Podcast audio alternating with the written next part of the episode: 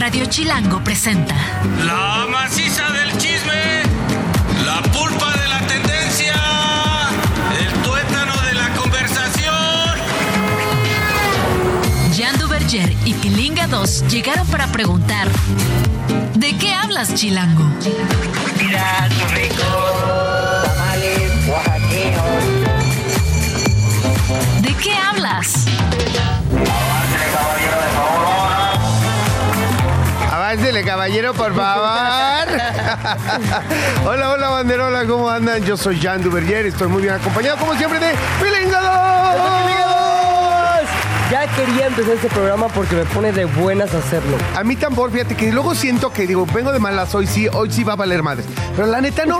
Ya empieza esta onda, me pongo el audífono así, este, mm, radiofónico. Ajá. Y ya así como Jacobo Zabludowski quemado, así me siento bien y me prendo. ¿Y sabes qué? Tú y yo andamos como matrimonio que se... ¿Cómo se puede decir? Que se empalman en sensaciones. Exacto. Andamos ahí muy irritables, medio... Ah, yo también, yo también me siento así, ¿por qué? Pero entramos al de qué hablas y nos empalmamos en la buena onda. En la buenísima onda. Bueno, bandita, el día de hoy tenemos un programa. No sabe, o sea, a ver, no se muevan. ¿Ha pensado usted en un pastel para su perro? Aquí vamos a hablar de ese tema. O Fiestas. sea, una cosa tremenda. Exactamente. Botanas, fiestas y todo lo que tiene que ver con festejar a su pequeño cachorro. Está padrísimo, güey, la neta. ¿Es una tontería o no? Eso lo vamos a Ah, preguntar. Rato hablamos de eso. Traemos un especialista que no es nada sensible, entonces no importa. O sea, o sea sí es sensible de sus Sí. sentimientos, pero no Pero es sensible. los cuestionamientos. Exactamente, los cuestionamientos este, que podrían acabar en toda una discusión de, de entradas si deberíamos hacer eso o no. Como Exactamente. festejarles cumpleaños a los perros. Y un tema que a ti te interesa y a mí también. Sí, híjole, cañón. ayuno intermitente. ¿Tú eres pro? Super pro, super pro. ¿Super pro? Super pro del ayuno intermitente. Tú deberías ser en contra, güey. Estás que desapareces Pues sí, flaco. pero es que, bueno, ya lo platicaremos, pero yo sí le veo muchas, muchos beneficios. Está muy bueno. Muy cañón, yo Sobre también. todo en cómo te sientes. Ahora, he escuchado, y al ratito las voy, las voy, se las voy a decir a nuestro especialista. Eh, he escuchado cosas bien feas del ayuno intermitente últimamente. O sea, de, de médicos especialistas en, otro, en otras cosas que dicen no está bien porque el cuerpo que necesitamos, la microbiota se supone Sí. que es malísimo para la microbiota, no darle alimento, bla, bla, bla, bla, bla. Ahorita lo platicamos. Vamos a preguntar a quién sabe. Bueno, por lo pronto arrancamos con el chismecito. Chismecero. Toda historia tiene dos versiones tres, contando la nuestra. Hoy hay chismecito. ¿De qué hablas, Chilango? Primer chismecito. Bueno, ahí te va. A ver. Del 18 de enero Sí. Al 19 de febrero Ajá, casi no un me mes. voy a acercar por Xochimilco. ¿Por qué? Si a ti te gusta tanto ir a comprar plantas. A Juan No, resulta que hay un maratón de ley seca en Xochimilco. ¿Cómo que maratón de ley seca? ¡Qué escándalo! ¿Cómo que un maratón de ley seca? Maratón de ley seca, güey, me dio comezón. Es- a ver, ¿cuántos Me duramos en me- ley seca o Me qué? puse en el- cuánta ansiedad le damos a la banda por no poder chupar. Xochimilco inicia el 20, eh, este 2024 con un maratón de ley seca en varios puntos de la alcaldía por las fiestas patronales de enero y febrero. Está, porque se enteraron toda la gente remando en Xochimilco y te, no, No, puedes tomar bueno, tan... Es que mira, la ley seca sí aplican la prohibición de bebidas alcohólicas. Sí. Sería en Semana Santa o durante las elecciones del 2 de junio. Sí, es lo normal, lo Eso es lo normal, pero acá no. Acá resulta que hay barrios como el del Santinés, Salo- eh, Saltocán, perdón, Santiago Tulyehualco y Callequita del pueblo de Santiago Tulyehualco, en donde tienen sus fiestas. Ajá. Entonces, al tener sus fiestas, no puedes, mira, ni de las tienditas, romerías, ferias y kermeses, no se puede vender. Aplicación en, en festividades de Semana San- eh, de, de- perdón, de Santa Inés, Santiago Tullehualco, Barrio Callequita y Barrio Chalcotán. Ahí nada de chupe. Sí puedes en, restaurantes donde hay Sí. bebida, donde hay comida, perdón, ahí sí puedes consumir alcohol. Sí pueden vender cervezas y chupecito y tal. Yo supongo que en las tajineras también, siempre y cuando llegues, lleves tu barbacoa, Yo creo, ¿no? tus carnitas y toda la onda. Pero todo esto aplica para las tiendas de conveniencia, para los supers, por supuesto, en bares y restaurantes sin, sin alimentos, no puedes beber bebidas alcohólicas. Y te voy a dar las fechas para que las apunten. Ahí, la, ahí les va banda. Santa Inés, del 18 al 23 de enero de 2024. En barrio Xaltocán, del 2 al 24 de febrero por las fiestas de la Señora de Dolores. Santiago Dulyehualco, del 3 al 18 de febrero, durante la Feria de la Alegría y el Olivo. Fíjate cuánta ironía. Sí. Feria de la Alegría, La alegría, y, no, y no sí. puedes chupar. Sin Bueno, chela. No, está bien. Y barrio Callequita, del 13 al 19 de febrero por la fiesta patronal. Una cosa terrible, las vinaterías que quiebren, los opor... ¿Has escuchado la expresión oporporó? No, ¿qué es eso? A ver, piensen. Hoy digo yo, me sonó a Ada ¿Qué, Ramones. qué es un oporporó? O porporó. No, ni idea. O, O- porporó. Por, por... Ah, ya. ¿Quieres algo de lo porporó? ¿Quieres algo del oporporó? Te traigo algo de lo porporó. Se los juro que hay lugares. Por favor, banda, confírmeme. Ingrid, no me veas así. Soy yo. Por favor, que nos escriban a nuestra cuenta de, ¿qué será? Instagram, donde quieran. Sí, arroba de qué hablas FM en todas las Eh, redes. En Next, esto es Next. Sí. Por favor, confirmen a alguien que nos esté escuchando. Díganme que han escuchado que en ciertos lugares de la República Mexicana a los Oxos le dicen o por poro.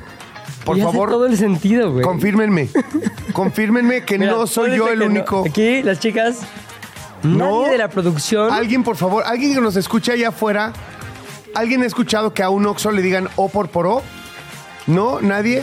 Nadie. En el norte de México. En el norte de Ah, México. O, o por poro, si alguien Yo ya soy de satélite, ¿no cuenta? Bueno, ahí está, nada. Entonces, como ya les dije, eh, si quieren beber en Xochimilco o si están en un programa de rehabilitación, como yo debería entrar ya urgentemente. Próximamente. Es más, tendría yo que en realidad cambiarme por lo menos estos dos meses a Xochimilco. Chismecito 2. Oye, Elton John se une a uno de los, de los grupos más prestigiosos y prestigiados del- de la cultura pop, que son el club de los EGOT. ¿Qué son los EGOT?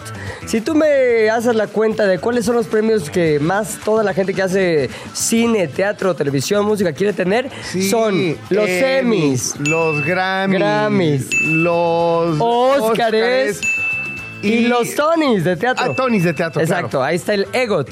Otra vez vamos a repetirlos, son los Emmys, Emmys, los, los Grammys, los Óscares Óscares y los, los Tonys. Tonys. Bueno, pues Elton John ya tiene todos.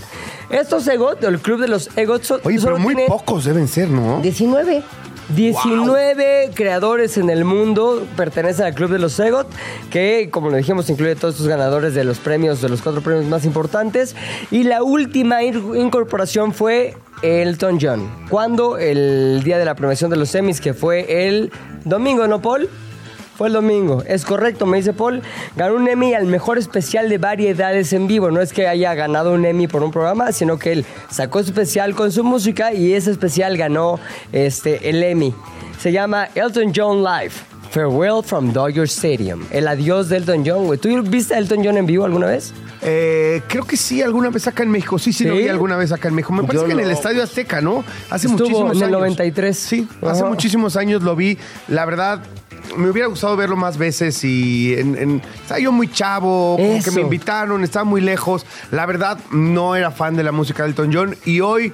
A mi edad lo aprecio eres, claro. mucho más la música de Elton John que de chavo no me llegaba tanto. Sí, no sé si siga en gira o no, de plano ya No, este no, no, no, ya- ya terminó. O si va a haber ahí un, ay, bueno, la última y nos vamos. Este, Elton John como Vicente Fernández. lo Un sea. Last Dance. Exacto, un Last Dance. Como pero por lo menos- RBD. Es que sí, ahí está. Pero no sé por qué Elton John ya no se ve tan bien en corbatita roja, güey. Ahora, Elton John Live and Farewell pues ganó evidentemente este mejor especial de variedades, pero el contexto de la victoria es el siguiente. Todo parte de su gira de despedida que se llamó Farewell Yellow Brick Road, una de las canciones más famosas, Goodbye Yellow Brick Road. El especial marca el adiós de los escenarios y también se une finalmente Elton John a ese grupo de los EGOT que tiene muchos otros, este, muchos otros participantes, eh, 19 en total. ¿Quiénes? A ver si hay uno que te suena, me dices, eh, para decirte por qué ganó. Ajá. Pero hay muchos que son completamente desconocidos para mí, por lo menos. Richard Rogers, No, no te lo bueno, fue el primer güey, un compositor que fue el primero que ganó o que entró al, al club de los EGOTs. Helen Hayes, Sí, Helen Hayes es actriz, ¿no? Ella sí. pues sí, yo no la conocía. Luego, Yo Rita sí. Moreno, buenísima para el teatro musical. Ella es de ascendencia puertorriqueña y está en los EGOTs, o bueno, Ok. es parte de este grupo, ¿no? Audrey Hepburn, Obvio. Obviamente, Audrey icónica, Hepburn. buenísima. Ganó Oscar, ganó todo. Mel Brooks, también me suena. Mike Nichols, No. ni a mí. Whoopi Goldberg, obviamente. Whoopi Goldberg, La exactamente. conocemos. Robert López, John Legend también. Me, me- me encantaría saber, Whoopi Goldberg, cómo se ganó un Grammy. Fíjate que no lo sé, pero lo vamos a investigar. Porque los Grammy son los de la música. Sí. Entonces, cuando un actor se a, a lo mejor por una rola Sí. un soundtrack este, en el que ella participó. en el que participó y entonces ¿Sabes gana. qué? ¿Te acuerdas de estas películas de Whoopi Goldberg como monja que se llama Sister Act? Sí, o, o no, o no será también así como de repente un Grammy para los de We Are the World. Pues, güey, Pues, cantaron eh, todos, güey. Eso o sea, sí. Aunque no cantó Whoopi Goldberg. No, no, no, no, pero estoy diciendo Pero que esas algunos. películas musicales que sale a Whoopi cantando, a lo mejor ganó un Grammy. Ahora, lo que es importante es que Elton John tiene cinco Grammys desde el 87. Mi John Legend, ese sí, qué bárbaro, qué cosa. es que también. ese güey está cañón. Siento que los músicos Ajá. pues, es más factible. La que tienen se lo más fácil, claro. La tienen más fácil porque no tienen que actuar, o sea, no se tienen que salir de su zona de confort. Tienen que hacer un uh, soundtrack muy bueno, o sea, o más bien la, la rola de una película. Que, Y con eso ya tienen el, ya- el Oscar. Y con eso pueden. ¿no? Por ejemplo, el Oscar uno. que obtuvo este Elton John fue en 1994, obviamente por la del Rey León. Oh. Can You Feel the Love ¿Qué Tonight? cosa es Elton John? O sea, Es claro. buenísimo. O sea, es que este güey ya eh, está en el Salón de la Fama de la humanidad. Exactamente. De nuestros pensamientos. Y de la moda, porque también traía unos trajecitos bien raros. Y los lentes, ¿te acuerdas Sí. de que tiene una colección de lentes Y brutal? gorras también, tenía unas como de Pato Donald y así. Luego ganó el Tony por la partitura de la obra Aida. Y finalmente cerró con su especial la, la- o sea, ganó el Emmy. Digo, el, sí, el Grammy, perdón, no, el Emmy, perdón, me equivoqué. Por su especial. Y es así como llega finalmente al club de los EGOT. Elton John. Una riata. Chismecito número 3.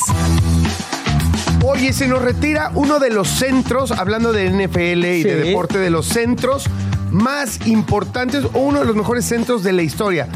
Hay que acordarse nada más para poner en contexto que el, el fútbol americano yo te diría que es el deporte de más de especialistas. ¿Por qué digo esto? Porque son 11 contra 11, pero los 11 defensivos son diferentes de en el mismo Ajá. equipo a los 11 ofensivos. Y cada posición es de un nivel de especialidad altísimo. Casi ninguno puede ocupar la posición del otro. El coreback, el liniero, el guardia, Sí. el corner, el corredor, el... el- tienen físicos diferentes. Se ven cualidad- superdiferentes, Se sí. ven súper diferentes, ¿no? O sea, tienen todo diferente. Bueno, dicho esto, el centro es el que le centra la bola al coreback. Normalmente tiene que ser un tipo muy robusto, Ajá. muy fuerte y muy rápido de reflejos, porque centra la bola y, e inmediatamente tiene que detener a los defensivos que quieren ir por el coreback. Los tiene que detener a empujones. Tacleo se llama, pero son como estos empujones porque no se vale sujetar. Bueno, este tipo es el mejor centro desde hace más de desde que debutó, desde los hace 13 años que Ajá. debutó. 13 temporadas con las Águilas de Filadelfia. Eh, Kelsey fue campeón del Super Bowl con las Águilas y recibió seis designaciones al All Pro durante su destacada carrera. También eh, fue. Ahí te va. Jason Kelsey, hermano mayor de Travis Kelsey, por cierto, de los Kansas City Chiefs. Ah, Se- no es el novio de. no, no, no. Porque Jason estaba yo Kel- en una confusión Claro, terrible, no, no. Jason Kelsey es el centro, gordote y tal. Y eh, Travis Kelsey es su hermano. Que la neta ahora todo el mundo lo reconoce como Sí. por ser el novio de, de Taylor Swift, pero también es una de las alas cerradas. Va a ser Salón de la Fama. Sí. Ganador de Super Bowl. Dos Super Bowls Sí. lleva. O sea, el tipo es brillante. O sea, es una eminencia en su posición. Y es el novio. Sin embargo, lo está arrasando. Lo está arrasando ser el novio de Taylor Claro, Swift. y ese pobre también, el hermano del novio de Taylor Swift, o sea, ya en tercer grado. Pero Bueno. Jason tiene muchísimas cosas que lo hacen merecedor de. No, totalmente. Jason Kelsey, eh, nada, ayer- el día de ayer eh, culminó, culminó su, pre- su participación en esta temporada con las Águilas de Filadelfia, puesto que perdieron con eh, los Buccaneers de Tampa Bay. Y nada, quedan fuera ya de, de la contienda por el Super Bowl. Y rápido, no dijo nada. Todas las cámaras lo estaban enfocando. ¿Por qué? Porque esta temporada él ya no quería regresar. Ah, ¿no? Ya anunciaba que se iba a retirar y lo convencieron los directivos de las Águilas de Filadelfia, sus compañeros, su coach, de que por favor se quedara una temporada más, puesto que se esperaba mucho de ellos. Era, Estaban top, top 3 al principio de la temporada, Esta es la favoritos, buena. favoritos para ganar el Super Bowl. Arrancaron como top 3 o top 5, no me acuerdo. Pero bueno, de los más favoritos. Y pues nada, se fue desinflando un poco el equipo hacia el final. Muchas lesiones de Filadelfia y complicaron mucho su andar, sobre todo las últimas seis semanas.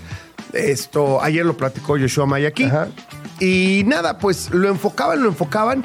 Parecía todo muy normal. Llega al vestidor, dice, muchachos, este fue mi last dance.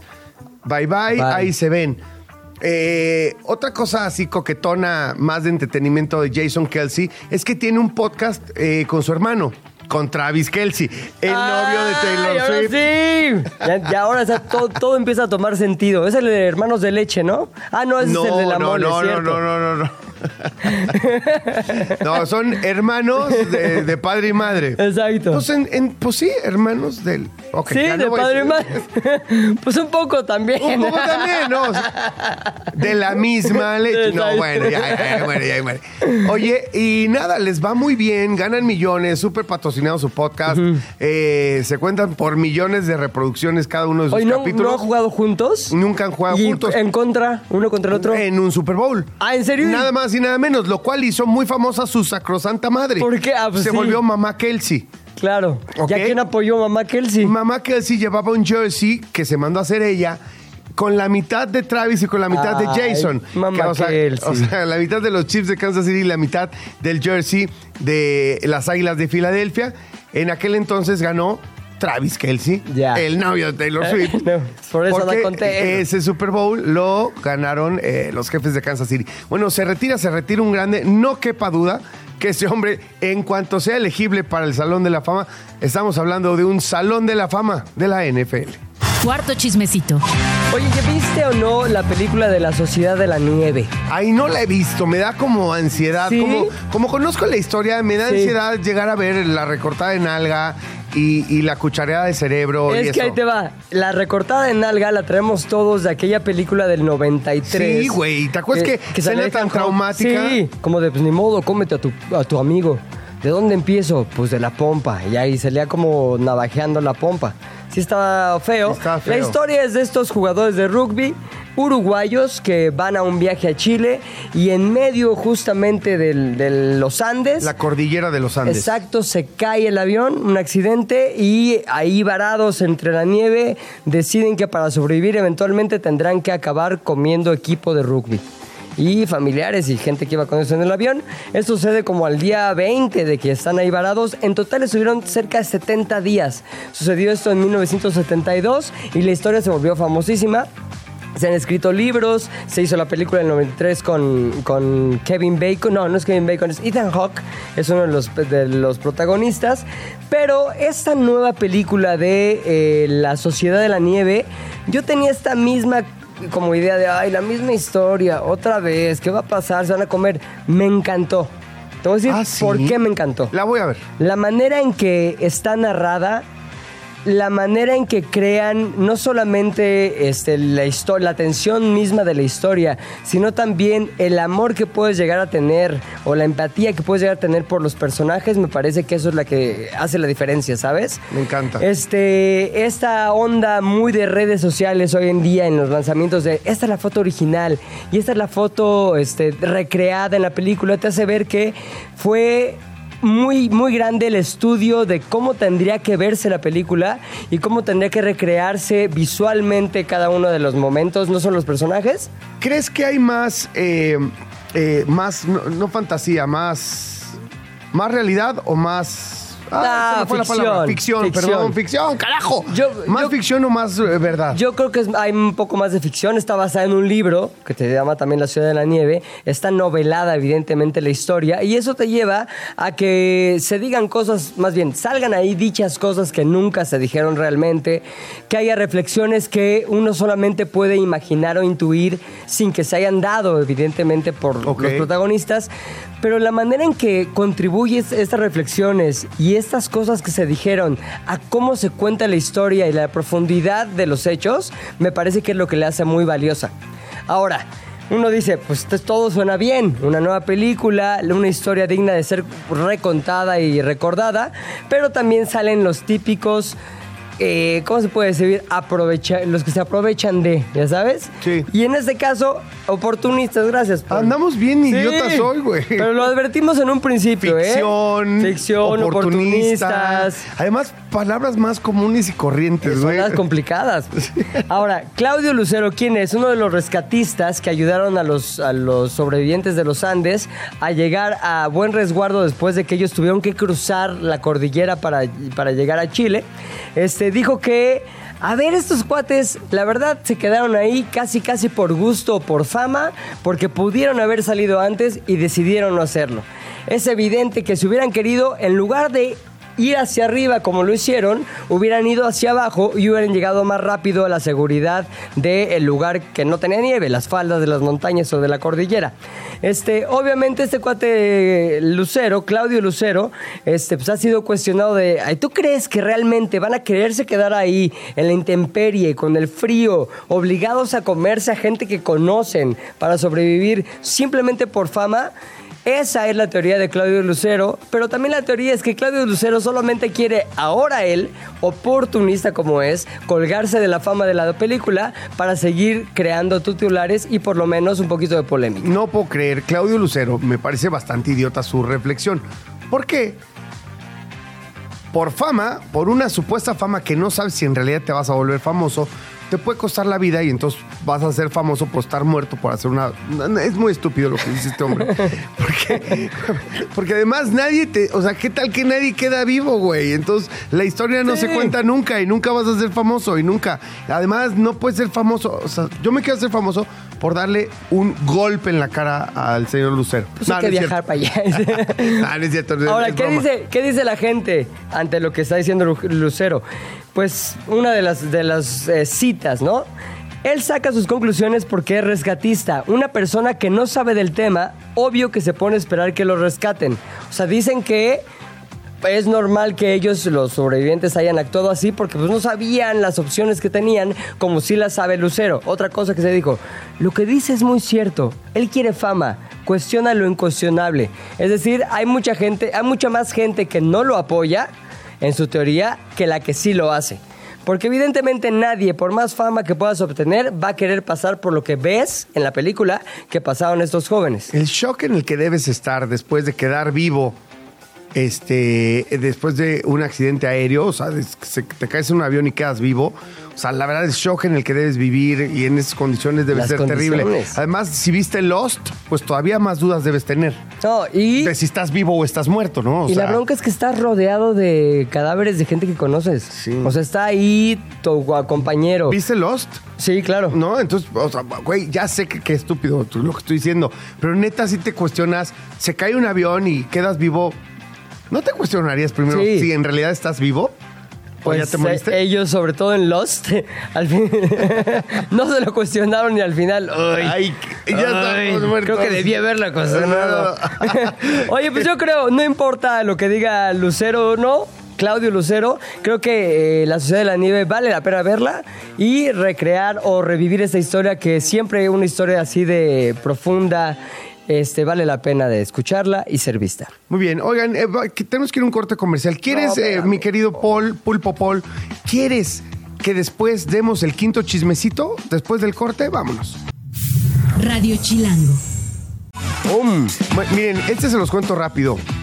Y pasó ayer, entre ayer y antier, obviamente, porque ya sabes, los premios de Best del fútbol soccer del 2024 generaron mucha controversia porque ¿quién ganó? Messi, como siempre. Los finalistas eran Leo Messi, eh, Haaland y Mbappé. Y resulta que Messi ganó el premio a pesar de que tuvo un 2023 discreto de alguna manera, mientras otros como Haaland y, Mbappé pues destacaron, metieron un montón de goles y demás.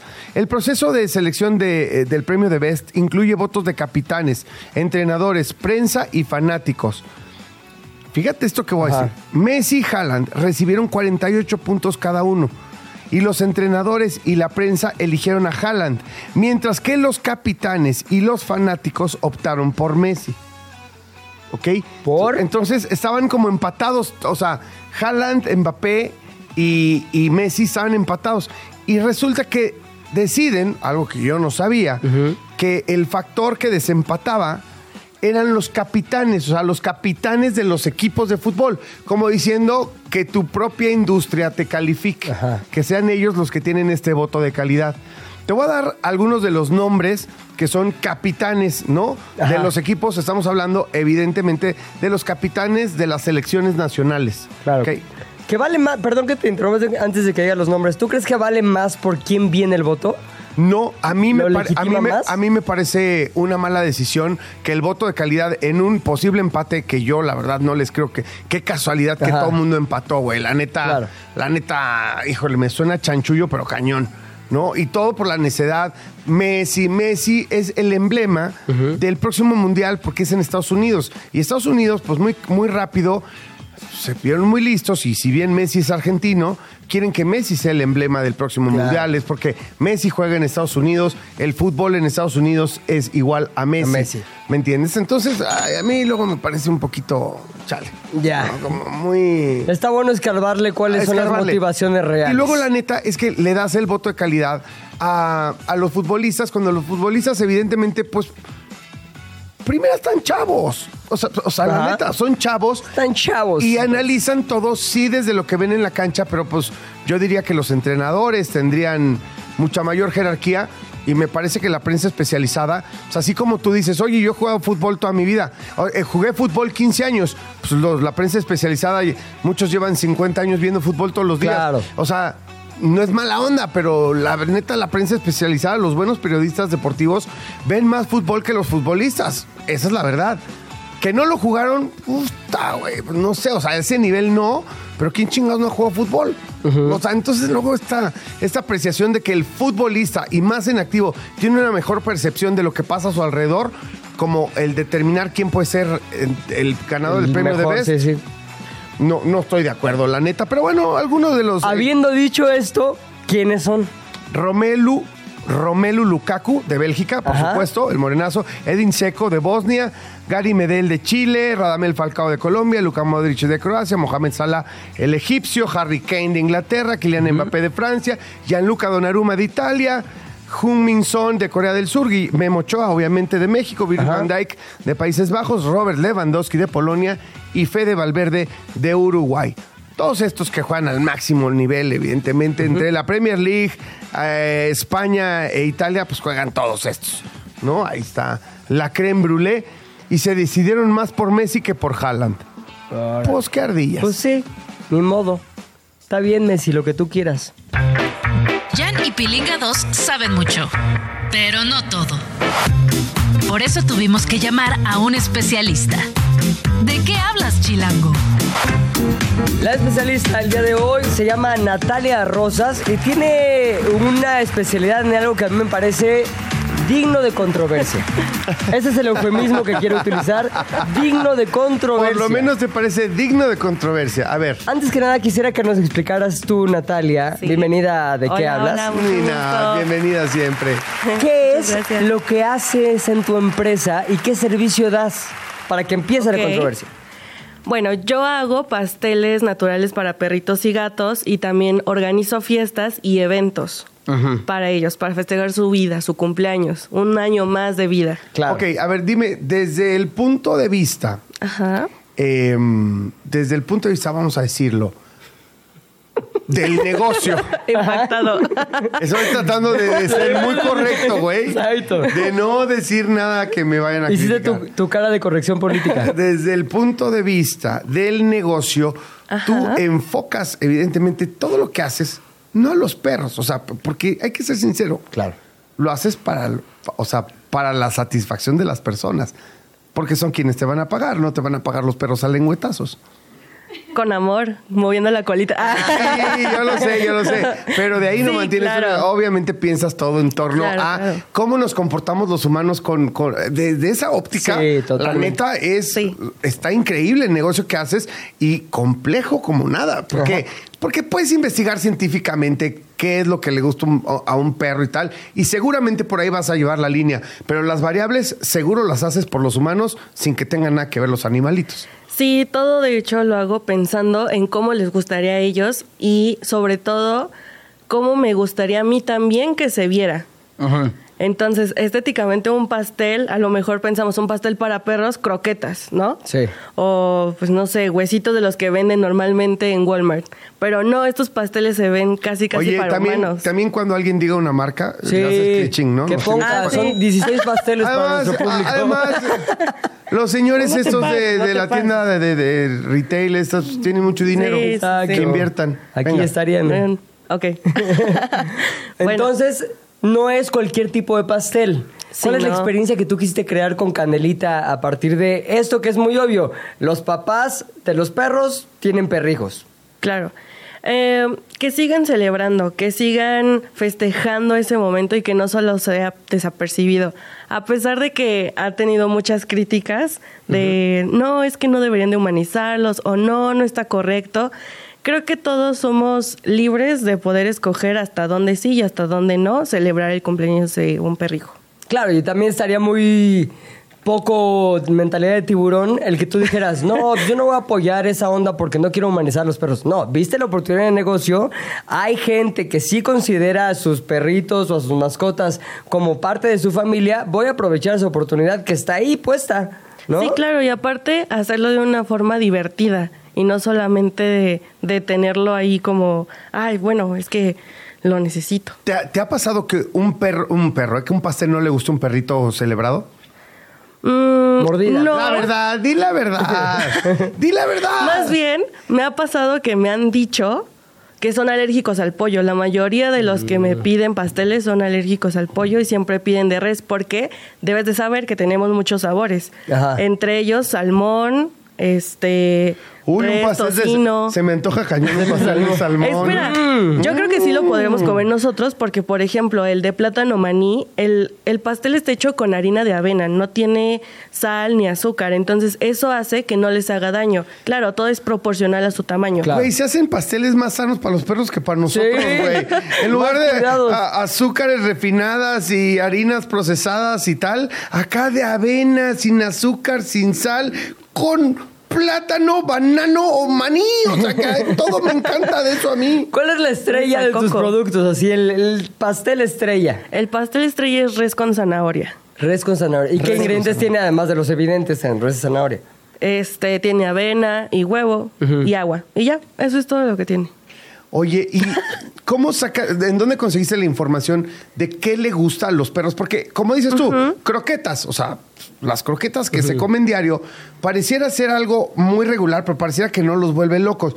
¿Cómo? ¿Cuál es la variable en dónde encontraste estos ingredientes o en qué proporciones para que digas hoy que se sienta festejado, güey? Exacto, es su día. O sea, como nosotros los pasteles, ¿no? O sea, Sí, un sí, rush de azúcar, aunque te come, te puede dar un coma diabético, güey. Una pero- vez al año. es un pero pues, es una vez al año en tu cumpleaños. Sí, justo. Eh, yo tomé cursos para poder hacer este tipo de pasteles y que no solamente sea, ah, yo creo que debería de llevar esto, avena y huevo. No, no, no. Se tomó cursos y especializaciones. Y sobre eso también yo le agrego unos ingredientes secretos súper sanos para ellos. Ajá. No los vamos a revelar, mejor compren uno. Oye, yo te quiero contar una anécdota, igual para contextualizar mi siguiente pregunta. Tengo un amigo, y ese amigo tiene un perro junto con su esposa, ¿no? Y entonces le hicieron una fiesta, güey. Entonces, esa, esa anécdota de que le hicieron una fiesta al perro de cumpleaños, en la que se utilizaron trajes y colores distintivos del perro. Cloti, este, así llama el perro. Sí, tu abuelo, te estoy diciendo de tu historia. Así le decimos a mi amigo, el abuelo. Entonces, este, generó cualquier tipo de burla, risas, anécdotas, bla, bla, bla. Y la onda es que todos decíamos, esto no tiene cabida una cosa que no sea burla porque había un montón de cosas de parafernalia festiva alrededor del cumpleaños de un perro. Mi pregunta es la siguiente, ¿qué es lo más raro que te han pedido que demuestra que, a la, que la gente que tiene un perrijo o gatijo, o como se diga, está dispuesta a gastar lo que sea y a llevarlo hasta el extremo siempre y cuando su mascotita o su hijo sea feliz? Creo que no ha sido raro, más bien extravagante. Eh, por ejemplo, cuando hicimos la nave de Star Wars para que se montaran arriba de, de la nave y se pudieran tomar fotos. Eh, a- hace poco hicimos un castillo. Eh, no O voy sea, a decir en el- marcas. en el pastel- en el pastel. Eh, no, lo hicimos literalmente la estructura. Nosotros hicimos la estructura para ponerlo. En el pastel hemos hecho de castillos también, de unicornios. ¿Y, y qué pasa y qué, qué sucede en la dinámica con los amigos del perro? O sea, porque si le haces una fiesta al perro, le invitas amigos, güey. no Claro. manches, ¿no? Y no se pelean por el pastel. No, porque yo me encargo de recortar las rebanadas y dárselos Ay, a cada invitado. a cada sí, invitado sí. tú le das a todo el Porque puede ser, puede ser que se avienten, se pongan perros. Ah.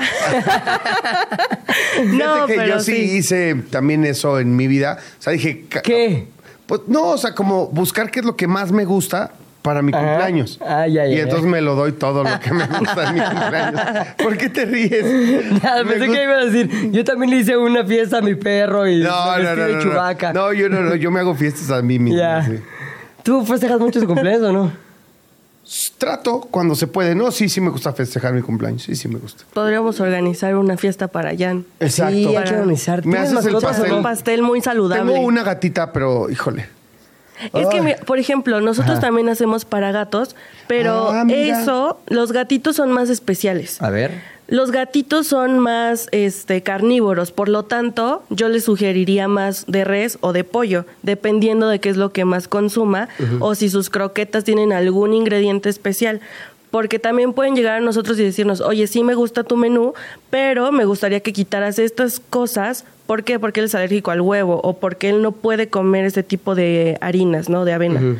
Entonces, eso nos ayuda a nosotros bastante. Para los gatitos, la verdad es que sí recomiendo eso, este pollito. Pollito. Pollito. Así de Les plano. podemos traer unas galletas y ya nos dicen, nos cuentan en redes sociales qué tal, si se lo comió o no. Mi gata el otro día se está comiendo un chicharrón de cerdo que dejé ahí. Sin bronca. Sí, sin bronca. Así se subió y la agarré así lamiéndole al chicharrón de cerdo. Puede Así ser a lo un mejor unas galletas de tocino. Hacemos galletas de tocino Galleta también. de tocino. Bueno, eso Claro. me gustaría, Oye, creo que hasta a mí. ¿Cuáles son la- los ingredientes más peligrosos para los perros? Que digas, no, esto ni de accidente de- se me cae en la receta. Ah, pues, pues, pues el azúcar, eh, ¿Qué les pasa a los chocolate. perros con el azúcar? Eh, eh, es que, por ejemplo, más bien, yo me referiría más al chocolate. Ajá. Tenemos un sustituto que es este algarroba. Ajá. algarrobo. Ese, eh, el cacao. El cacao puro es el que hace que tenga convulsiones o que le pase algo peor. Realmente, esas son las cosas que tratamos de evitar por completo. ¿Hay cosas eh, eh, eh, excéntricas que te han pedido? O sea, así como que yo quiero que le pongas no sé qué láminas de oro y le adornes. Así, gente que digas, es que yo me quiero gastar mucho. Pues, mamá Candy, voy a decir tu nombre. Por ejemplo, ahorita estamos cotizando una fiesta para en versión circo. Ajá. Entonces lleva carpa, palomitas, eh, pastel, algodones de azúcar. Todo va a quedar sumamente increíble. Ajá. Se les voy a mandar fotos, pero eso sí es para mí, yo creo que algo padre y sí llega a ser extravagante, pero divertido. Pues claro, porque Claro. la factura va a ser más grande. Ya lo No. sé. Oye, a A ver, Mamá Candy. ¿dónde, dónde a todas aquellas personas, incluido mi amigo el abuelo, este, que están interesados en hacer una fiesta para su mascota, bueno, su hijo, perrijo, gatijo, lo que sea, y también un pastel y todo lo que incluye en tus servicios, ¿dónde pueden contactar? Porque sí está interesante y Me seguro pueden- muchos están así, listos para apuntar. Claro que sí. Me pueden contactar en Facebook, Instagram y TikTok como Canelita. Canelita. Sí, tal cual. ¿Con una N o con dos? Con dos Ns. Muy bien. Canelita, ahí te buscamos y si tenemos perros, contigo los alimentamos. ¿De qué estás hablando, Chilango? ¿De qué Oigan, estás hablando? De perros, pero ya acabamos. no, ya acabamos. Y ahora sí vamos a hablar de nutrición. Está nuestra nutrióloga clínica de cabecera, Samantha Alvarado. ¡Bravo!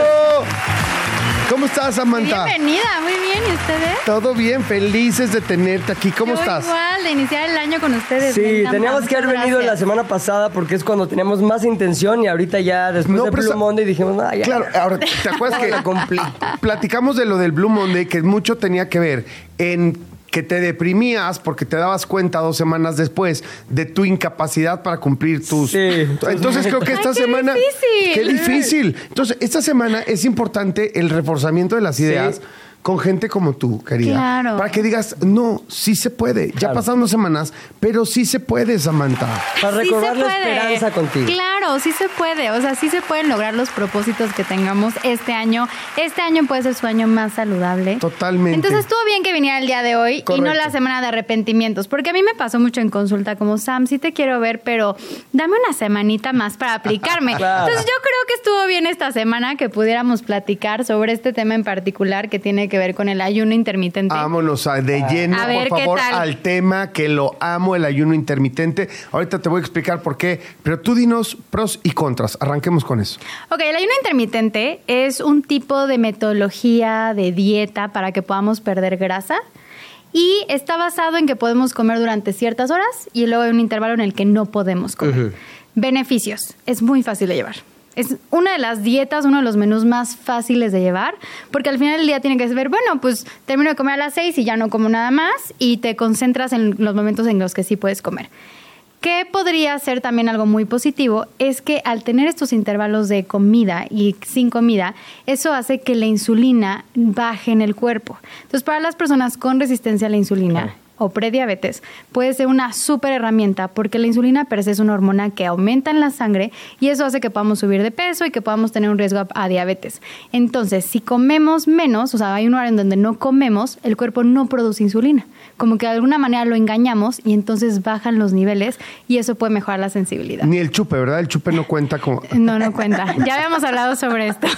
El mismo tema. Otra vez, ya se te dijo. No, güey, pero no en el ayuno. O sea, está- o sea, hay que preguntarlo. A lo mejor en esa dieta el chupe no cuenta como alimento y no hay problema. Pero sabes que Samantha ya te la estás agarrando conmigo. Ok, está bien, seguimos. A ver, yo no dije nada. Yo solamente creo que sí hay que tomar agua. Sí. No, no, importante. sobre- de- o sea, temas de beneficios sí tiene muchas cosas el ayuno. En contra, ¿qué sería un tema? Eh, que entonces se- se puede volver un atracón programado. Ah, claro. Ah, entonces... Hago mucha hambre y luego pum, me Exacto, desquito. exacto. No puedo desayunar y hasta las 12 puedo comer y entonces a las 12 en punto ya me estoy comiendo cinco hamburguesas, tres malteadas, porque entonces la gente cree que la dieta tiene que ver con el horario. Entonces más bien es una ventana de oportunidad para comer, pero cuando comes tienes que elegir cosas nutritivas. Ok, nutritivas, pero tampoco te vas a poner a comer, a tragar ensaladas cuando no comiste 16 horas. O sea, también. Deberías. o sea, es que sí, deberías. no, Samantha. No ¿no? Yo ya, yo ya no aguanto, Samantha, me voy. No, Oye, aguan- que era- no Hace aguanto. menos de cinco minutos dijiste que era tu favorita. Fíjate. Qué fácil cambias. ¿eh? Fíjate, una fíjate, fíjate todo lo, o sea, cuánto me has molestado en estos cinco minutos. No, no es cierto, no es cierto, Sabi. No, ok.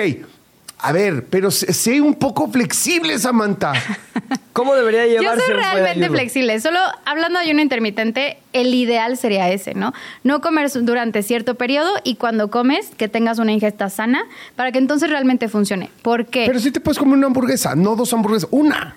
Sí, porque al final del día el ayuno intermitente lo que está haciendo es quitar una comida. Sí. Entonces, obviamente vas a comer menos calorías porque quitaste una comida. El chiste es que las dos restantes, si hay colaciones o no, pues sean como balanceadas en energía y nutrientes, aunque sea una, una hamburguesa. Pero el chiste es ese, que no sea un atracón programado, porque entonces también podemos irnos por la línea de personas con un riesgo en trastorno de alimentación.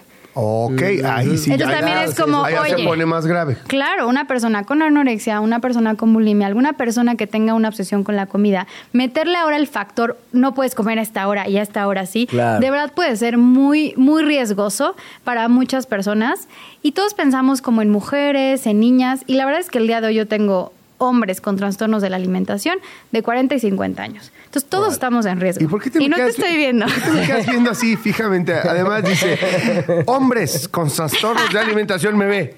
Vuelve a voltear. Entre 40 y vuelve a voltear. 50 años. Ahora sí estamos grabando, ¿verdad? Sí se ve hacia dónde voltea a ver. Sí, las cámaras son testigos de todo esto. No puedo Oye, yo, yo lo he hecho sin, sin ponerme la tarea de voy a hacer ayuno intermitente, Ajá. pero no he pon tu, desayunado varios días. Es decir, mañana no desayuno, acabo mi última comida a las 7 de la tarde del día anterior y como nuevamente hasta las 2 de la tarde del día siguiente. Y me siento muy bien. Porque a mí a veces el desayuno es lo que más me... Como que te bajonea. Sí. Lo que pasa es que si desayunamos muy pesado, como que el cuerpo te apaga a ti Sí. para poder pasar toda la energía a la digestión. Entonces, lo que me estás comentando es muy normal si el desayuno es muy alto en grasa. Porque es donde nos cuesta más trabajo la digestión. Pero casi que es con todo, ¿eh? A Con mí. una o sea, yo a mí lo- el pan. Me Yo pasa te- eso con el pan cañón. Yo te voy a decir una cosa. Ahí es donde creo que, gracias a Dios, y por eso tiene mucho trabajo Samantha, porque además de ser muy buena, todos somos únicos y cada quien tiene como sus detallitos, ¿no? A mí, por ejemplo, aunque me cuesta mucho trabajo, porque me gusta comer y beber todo el tiempo y a todas horas. Me gusta. ¿Ok? Sin embargo, más sin en cambio, y más sin embargo, no, en la noche me cae muy bien no cenar. O sea, me, me- me eh, mi cuerpo me lo agradece. Claro. Mi cuerpo grita, gracias, Jan. Quiero, Cuando a Jan. las 5 o 6 dejo de meterle cosas, incluso el chupe, de verdad al otro día amanezco rebosante, alegre, prendido, contento, porque tengo muchos temas gastrointestinales. Creo que te he platicado, que ya me operaron de la este, Hernia yatal, ¿o qué? hernia yatal y todo este rollo. Tengo mucho tema de reflujo y bla, bla. Entonces, mi cuerpo agradece, sobre todo en, en- en el- la hora de la tarde, que ya no este, haces bien digestión y demás, me agradece mucho que no le meta nada. Pero y entonces está muy repuesto, muy energético y muy prendido en la mañana. Pero si se dan cuenta, ¿no? Acá es como yo prefiero saltarme el desayuno. Sí. Yo prefiero saltarme la cena. Y los dos sienten más energía, se sienten como de buen ánimo, Cañón. la digestión. Sí. Entonces te das cuenta que el ayuno intermitente puede funcionar, pero es individual, es para cada persona y es adaptar como a cada contexto, ¿no? Bueno, y, y una, y una cosa muy importante, yo no me muero de hambre.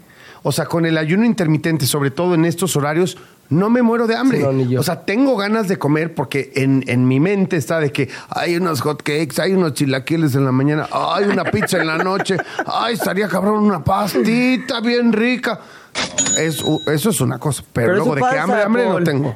Es su panza la que dijo una grosería, no él. No fui yo. Paga la panza.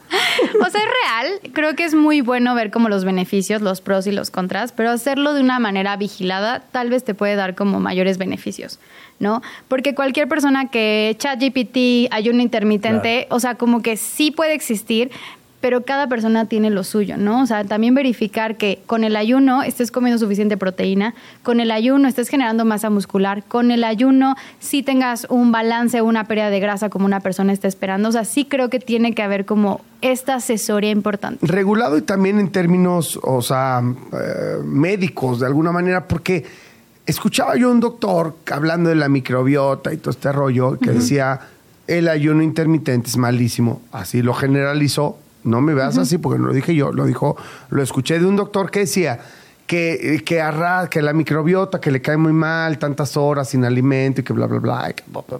¿Qué opinión tienes al Al respecto? final, no he leído de eso de la microbiota. La verdad es que puede ser, voy a ver un paper que hable de la flora intestinal, habría que leerlo con más detenimiento, no lo sé. Y ese es el punto del ayuno intermitente. No tenemos suficiente investigación, no hay suficiente evidencia científica para decir es súper bueno, es súper malo. Y el tema con la comida y la dieta es que, a ver, no somos ratas de laboratorio, no estamos encerrados en un laboratorio para hacer estudios. Hacer estudios con personas es mucho más complejo porque involucramos muchos factores. Entonces, si un estudio dice que esto es bueno o que esto es malo, ese estudio es un buen avance, pero no te puede decir la verdad.